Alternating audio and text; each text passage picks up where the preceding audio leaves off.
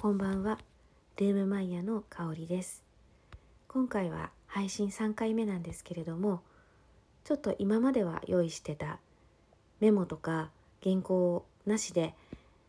今日は時間がないので簡単なお話をしてきたらなと思っています。さて我が家は今下の娘が2歳になったばかりなんですけど、まあ、よく言われるイヤイヤ期真っ盛りで本当に毎日ヘトヘトになってしまいます。上の子の時のイヤイヤ期は本当にびっくりするぐらい大変でまあおもちゃ売り場だとかスーパーだとかそういったところで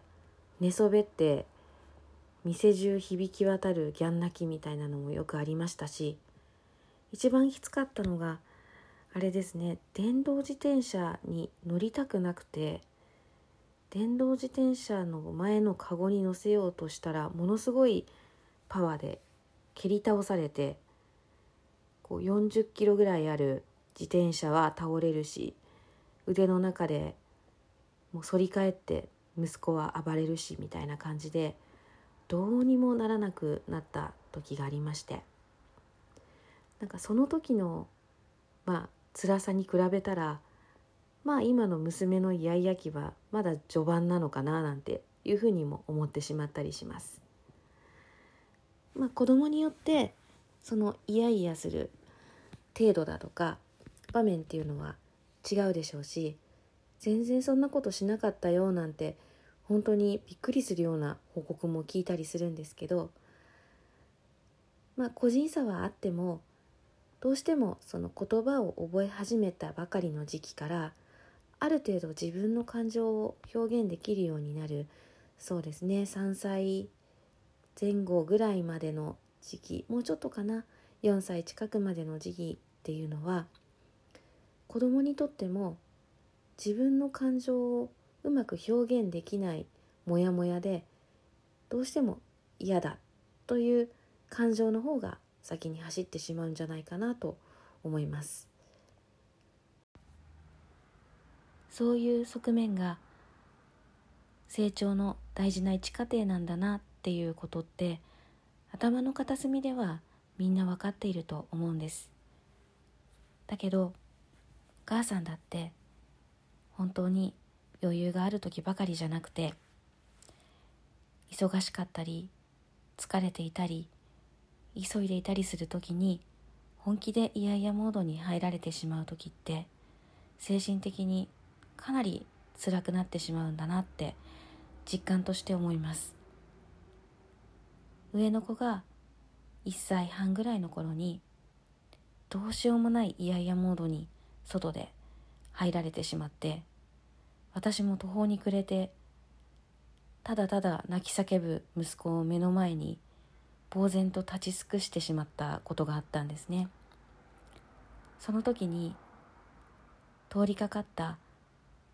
男の子を2人連れたお母さんが「この時期本当に大変ですよね。うちもそうだから分かります。でも本当にお疲れ様です。一緒に頑張りましょうね」って声をかけていってくれたんですね。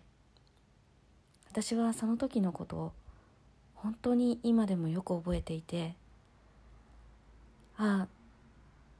分かってくれる人がいるんだなってとってもあったかい気持ちにさせていただいたんです。だからもし似たような状況に今後遭遇したら私も何かの形で誰かの力になれたらいいなといつも思っています。一回だけそれに成功したことがあってその時もその困り果てていたお母さんは泣きながら「ありがとう」と言ってもらえたんですけどなんかそういう時の孤独や絶望感って一度そういうことを経験した人たち同士でしかなかなか分かち合えないものなのかもしれないなとも思います。ついつい何していいかわからないとか逆に迷惑かもしれないなって思ってしまいがちなんですけどそれでも何か攻撃的な言葉だったり批判するような言葉をかけなければそういう追い込まれている状況の人にとっては何かに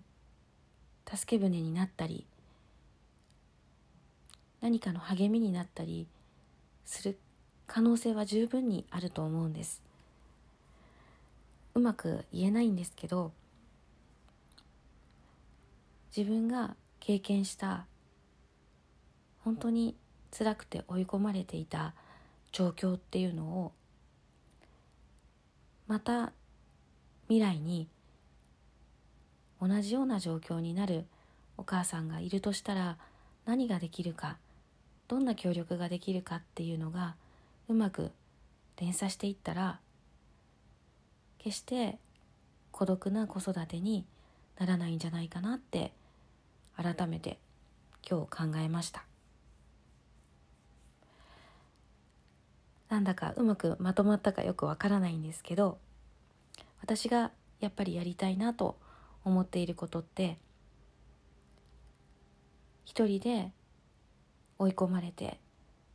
辛くて悲しくてどうしようもなくなってしまうお母さんを一人でも減らしたいなって思ってこの活動もスタートしているのでどうか身近にいるもしくはたまたま出会う孤独なきつい状態のお母さんがいたら助け合いをしてもらえたら嬉しいなって改めて思います。それではまた次回